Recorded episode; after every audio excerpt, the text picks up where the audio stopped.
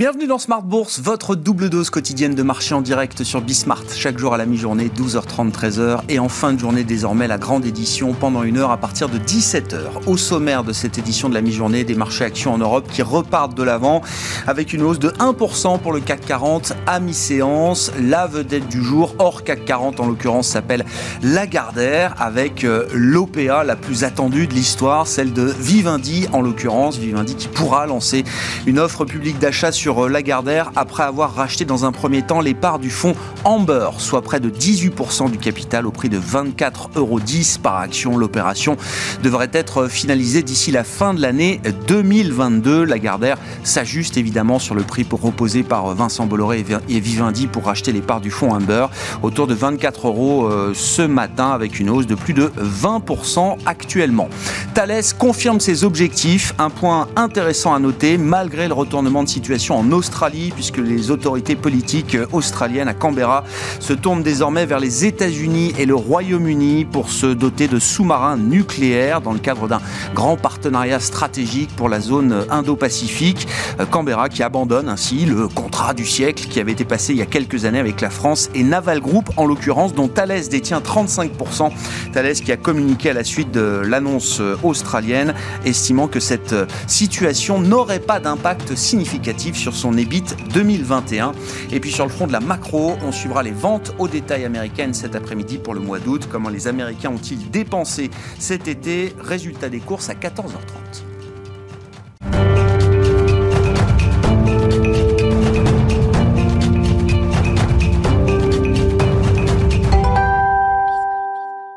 Séance de reprise sur les marchés euh, européens à mi-séance. Le point complet, c'est avec Alix Nguyen. Alors qu'hier, elle clôturait au plus bas depuis la fin du mois de juillet, la bourse de Paris devrait tranquillement remonter la pente aujourd'hui, tout comme Wall Street et son rebond hier, et ce, malgré un marché asiatique en recul. Le marché a préféré se concentrer sur les quelques bonnes statistiques américaines. L'économie y apparaît plus vaillante qu'anticipée. Mais zoom sur l'Asie donc, où tout semble aller à volo. Les marchés de Chine continentale et de Hong Kong sont plombés par les signes de ralentissement. Les opérateurs de casinos font les frais d'un projet de plus grand contrôle politique sur l'industrie du jeu dans la ville de Macao, aussi appelé euh, le Las Vegas de la Chine, car il s'agit euh, du seul territoire chinois où le jeu est légal. Euh, et puis un nouveau rebondissement dans l'affaire Evergrande. Engda Real Estate Group, la principale filiale du promoteur immobilier Evergrande, a demandé la suspension de ses obligations onshore à la suite d'une dégradation de sa note de crédit. Les marchés tâchent donc d'évaluer les perspectives de croissance à l'heure où l'économie se réouvre dans un environnement de résurgence des contaminations au Covid-19 et de tensions inflationnistes. Sur le plan macroéconomique, la séance d'aujourd'hui sera rythmée par la publication de trois statistiques américaines, les ventes au détail, les inscriptions au chômage et l'indice d'activité de la Fed de Philadelphie. Focus sur les valeurs. Lagardère bondit de plus de 20% sous l'effet de l'annonce de Vivendi quant à son intention de racheter la participation du fonds Amber Capital dans le groupe d'édition et de lancer dans un second temps une offre publique d'achat sur le reste du capital.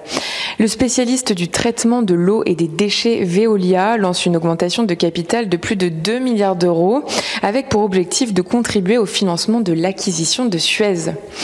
Le groupe d'électronique de défense Thales confirme l'ensemble de ses objectifs financiers 2021 après l'annulation d'un contrat de sous-marin avec l'Australie. Le groupe de spiritueux Pernod Ricard enclenche la reprise de son programme de rachat d'actions euh, via la mise en place d'un contrat lui permettant d'acquérir un montant allant jusqu'à 250 millions d'euros. Et on termine avec un nouveau record pour Virbac. Son titre avance de plus de 13%. Le laboratoire vétérinaire a de nouveau relevé ses perspectives pour 2021 après des résultats en très forte progression au premier semestre dans un contexte, selon les dires de Virbac, de très bonne tenue de marché de la santé animale. Tendance, mon ami, c'est avec Alix Nguyen chaque jour dans Smart Bourse à 12h30 et 17h sur Bismart.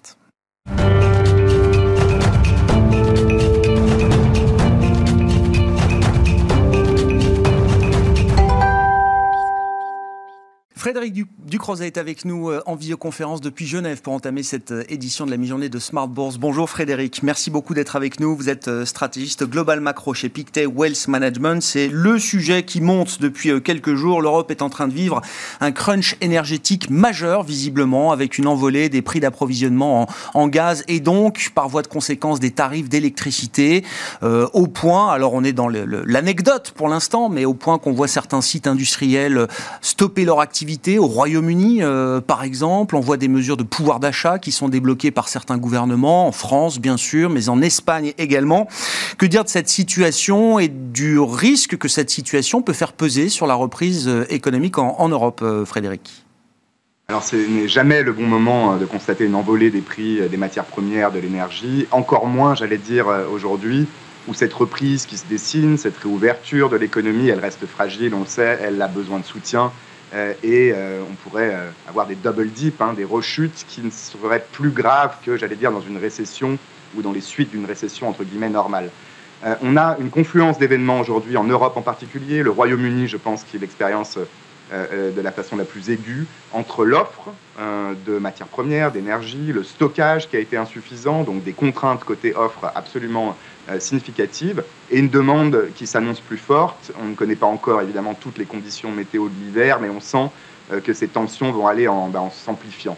Et effectivement, euh, on a déjà des réactions dans un contexte qui est d'autant plus particulier que dans certains cas, on pense à l'Espagne, qui est le premier pays à avoir pris des mesures, on a un gouvernement qui a quand même aidé son économie, y compris le secteur énergétique, depuis un an et demi. Donc il est difficile d'imaginer des hausses des prix totalement répercuté sur le consommateur. C'est au contraire euh, le pari que fait l'Espagne de euh, réguler, caper, limiter cette hausse pour le consommateur final.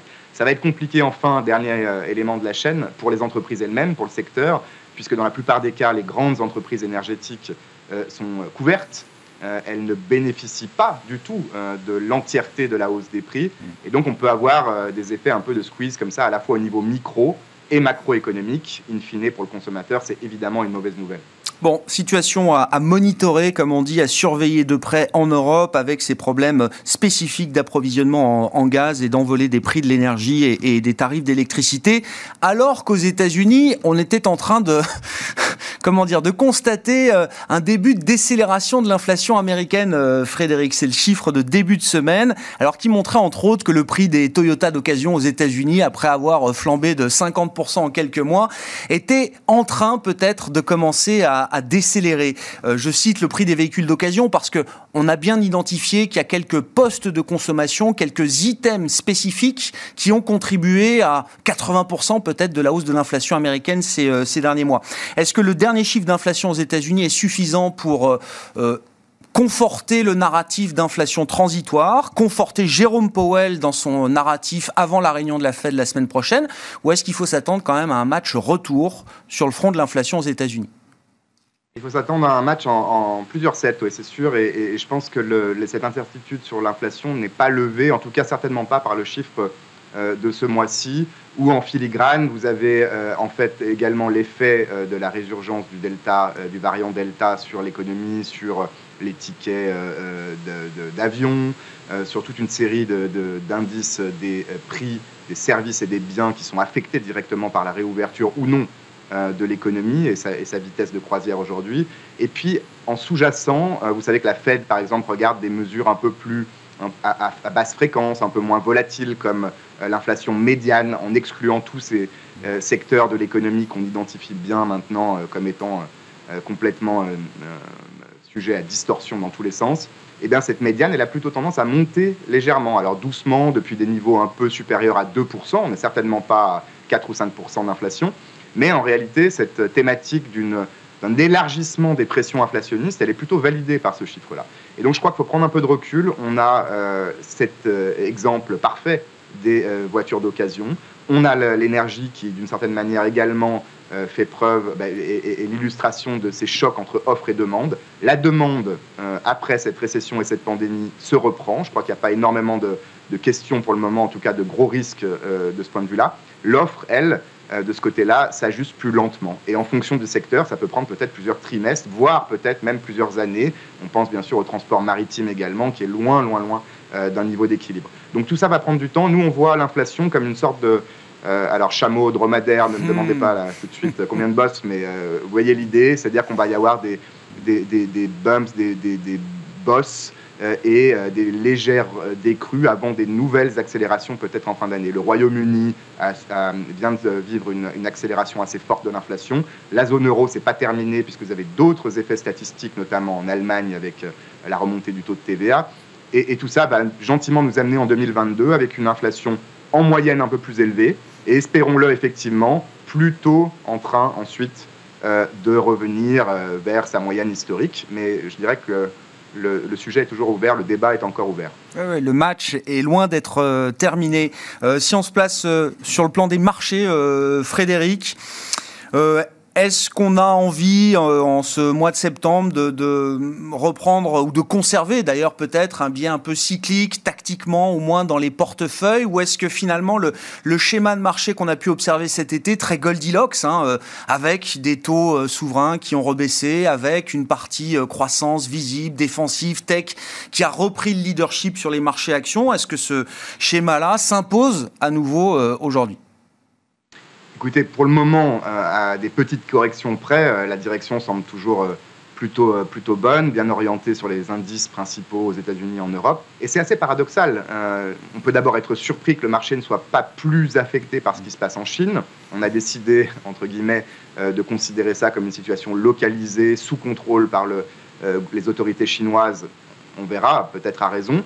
mais il y a une forme de résistance vraiment du marché qui, d'autant plus en septembre, a plutôt tendance à avoir une saisonnalité un peu moins favorable. On a un certain nombre de facteurs techniques euh, qui sont, qui sont plutôt défavorables. Donc je pense que ça prouve ex post que nous avons toujours énormément d'argent dans le système, pour faire simple, beaucoup d'épargne et beaucoup de capitaux dans le monde qui euh, vont, peut-être parce qu'il n'y a pas d'alternative crédible sur les actifs liquides ailleurs, sur les marchés actions.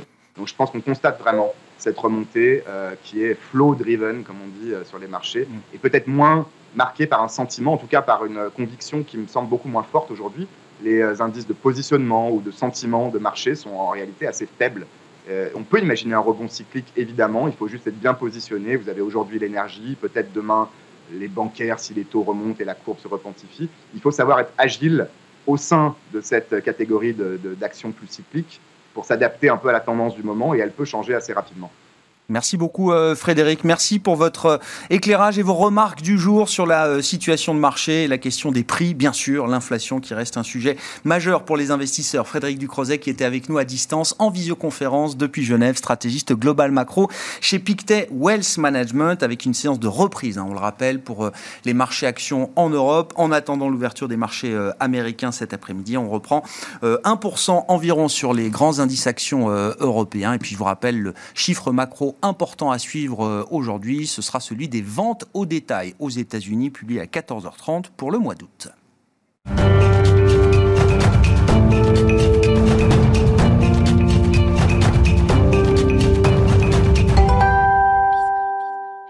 Et poursuivons cette discussion et ce tour d'horizon des grands enjeux de marché pour les investisseurs avec John Plassard qu'on retrouve là aussi en visioconférence depuis Genève, spécialiste en investissement de la banque Mirabeau et compagnie. Bonjour John, merci beaucoup d'être avec nous, ravi de vous retrouver. Bah, commençons peut-être avec l'un des sujets chauds du moment, la Chine, à travers notamment la situation du euh, promoteur immobilier Evergrande. Alors je notais, j'avais raté la date effectivement, mais 13 euh, ans après euh, Lehman Brothers, certains s'amusent à faire des, des parallèles. Oui, est-ce que c'est un parallèle qu'il faut faire, qu'on peut faire? C'est-à-dire, est-ce qu'il y a un vrai risque systémique derrière la situation de quasi-faillite, on va le dire comme ça, de ce promoteur euh, immobilier chinois? Ou est-ce que c'est un, un risque bien identifié, maîtrisé aujourd'hui, selon vous, John? Bah, écoutez, c'est un risque qui est identifié par le gouvernement chinois, ça c'est certain. Euh, d'abord, il faut rappeler une chose, Grégoire, pourquoi est-ce qu'on est dans cette situation? Il y a deux choses. D'abord, vous avez le régulateur chinois qui ont mis le haut là par rapport aux habitudes d'emprunt inconsidérées de certains promoteurs immobiliers chinois. Donc ça, ça les avait déjà bridés. Et la deuxième raison, c'est que vous avez les prix de l'immobilier en Chine qui étaient dans une forme de bulle qui ont commencé à baisser. Alors lorsque vous mettez tous ces deux points ensemble, eh bien, on voit que les promoteurs, plusieurs promoteurs immobiliers souffrent énormément. Et il ne faut pas oublier une chose, c'est que Evergrande aussi, la majeure partie de l'argent qu'ils amassaient, c'était sur des projets qui n'étaient pas encore faits. Donc, on estime aujourd'hui qu'on a 800 projets qui sont euh, pas, euh, pas construits, je dirais, et plus de 1,2 million de personnes qui attendent leur logement, leur nouveau logement pour lesquels ils ont déjà payé. Donc c'est pour ça qu'on voit aussi euh, plusieurs personnes qui descendent dans la rue et qui demandent leur argent euh, en Chine. Alors, euh, ici, effectivement, ça devient une situation euh, qui est quasi intenable. On a vu les agences de notation qui commencent à, à, baisser la note de Evergrande. On voit que ce matin même, la société a déclaré qu'elle n'allait pas, elle avait suspendu toutes ses obligations. Donc ici, euh, à un moment ou un autre, eh bien, le gouvernement chinois, s'il ne veut pas qui est une faillite retentissante dont tout le monde parlerait. C'est ça le problème, c'est que tout le monde en parle. Souvent, on a des faillites en Chine, mais personne n'en parle en Occident. Eh bien, si euh, le gouvernement chinois ne veut pas qu'il y ait un impact euh, sur euh, la, la, vision, je dirais, extérieure du monde, sur la promotion immobilière en Chine, eh bien, il va falloir à un moment ou à un autre qu'elle intervienne. Alors ça, c'est vraiment la question du moment. Est-ce qu'elle va intervenir ou pas. Et euh, on voit que ici, euh, il y a des paris qui sont pris de la part de ce qu'on appelle les vautours, hein, qui pariaient aussi, par exemple, sur la, la dette de l'Argentine, eh ben, qui vient en se disant que de toute manière, le gouvernement chinois ne laissera pas tomber euh, cette société et à un moment ou à un autre essaiera de la nationaliser. Euh, mais ça, c'est la question qui va avoir lieu ces, premiers, ces prochains jours. Mais on est dans une situation extrêmement tendue, ça c'est clair. Ouais, mais c'est intéressant parce que ça montre bien le, la ligne de crête sur laquelle euh, évolue Pékin aujourd'hui entre l'idée de reprogrammer son économie, sa société, l'idée d'apurer certains euh, secteurs d'activité qui sont allés euh, trop loin dans la spéculation euh, immobilière en, en l'occurrence, et en même temps ne pas franchir trop de lignes rouges qui les mettraient à mal vis-à-vis -vis de la communauté des investisseurs internationaux. Hein. Bah, vous avez tout à fait raison, c'est cette ligne très très fine hein, qu'il y a entre, je dirais, capitalisme et socialisme à l'outrance, qui est très importante ici. Il faut rappeler, et, et, et vous le dites, hein, il faut rappeler que Pékin, euh, ces derniers jours, a mis le haut là euh, sur plusieurs secteurs, hein, que ce soit le secteur du covoiturage, que ce soit le secteur de l'immobilier, comme on l'a vu avec Evergrande, que ce soit le secteur euh, bah, de l'éducation, ou même ce matin avec le secteur du gaming, donc des jeux, où euh, Pékin veut absolument bah, réduire l'accès des entreprises à cette mise à disposition de jeux, quels qu'ils soient. Il faut rappeler ici il y, a, il y a une chose très importante à noter. Grégoire, c'est que nous sommes dans les 100 ans du Parti communiste chinois. Donc ça, c'est très important parce qu'il y a, a l'aspect politique. Donc aujourd'hui, on a vraiment l'impression, avec Evergrande, avec les autres entreprises euh, et les autres secteurs, que le gouvernement chinois veut se remettre au milieu de l'échiquier et ne veut pas que ce soit cette société, ces sociétés qui ont tellement grandi parce qu'il y avait de la demande, pour l'immobilier, mais aussi parce qu'il y avait de la mode demande sur le e-commerce. Hein. Je, songe, notamment à Alibaba, parce que, comme vous savez, Grégoire euh, Jack Ma, le fondateur d'Alibaba, bah, a plus ou moins disparu depuis deux ans. Eh bien, euh, ici, c'est de remettre au centre de l'échiquier le Parti communiste chinois et de dire qui dirige, euh, d'expliquer, de, répéter qui dirige en Chine.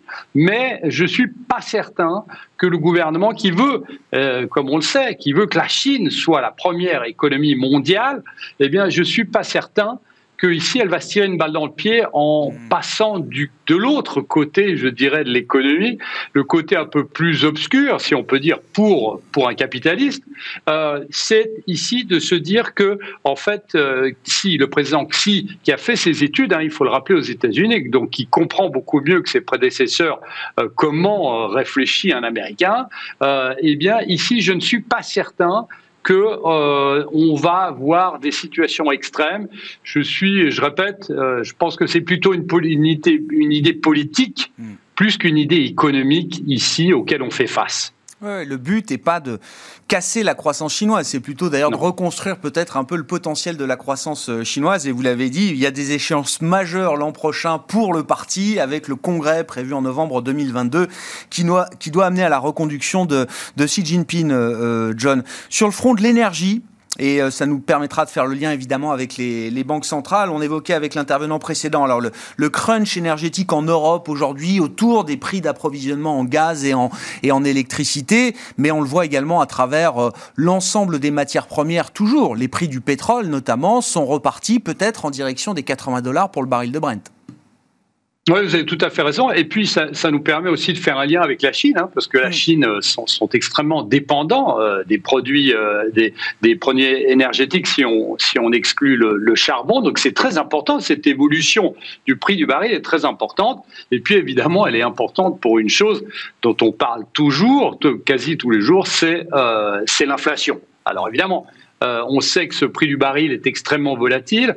On sait donc, et c'est pour ça que les banques centrales parient notamment sur une inflation transitoire, parce qu'ils estiment que le prix du baril ne va pas rester élevé pendant très longtemps. Mais ça, ça pose un problème ici, parce que euh, si on regarde historiquement, les, les, interprétations et les anticipations d'inflation, vous savez, on a déjà parlé souvent ensemble, Grégoire, le fameux 5 ans, 5 ans, c'est-à-dire dans 5 ans, où sera l'inflation dans 5 ans, ce qui est mesurable, hein, eh bien, est extrêmement bien corrélé historiquement avec l'évolution du prix du baril. Et on voit que ces anticipations d'inflation, évidemment, elles sont en train de monter et on voit que le prix du baril monte. Alors, le problème, c'est pas ce qu'il y a aujourd'hui.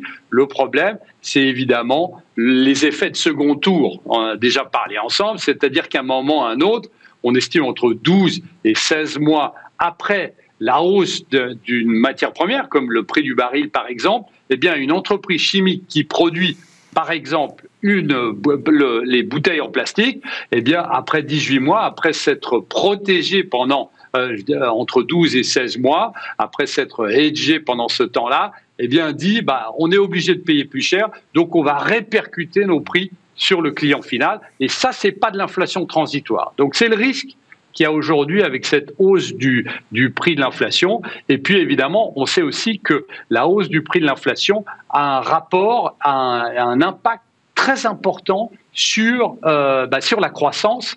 Pourquoi? Parce que ça impacte directement euh, le panier de la ménagère qui devient euh, plus cher hein, sur, sur le temps, donc sur ces 12 à 16 mois. Et puis évidemment, bah, on a une baisse des hypothèses de croissance, notamment aux États-Unis. Donc il faut faire très attention.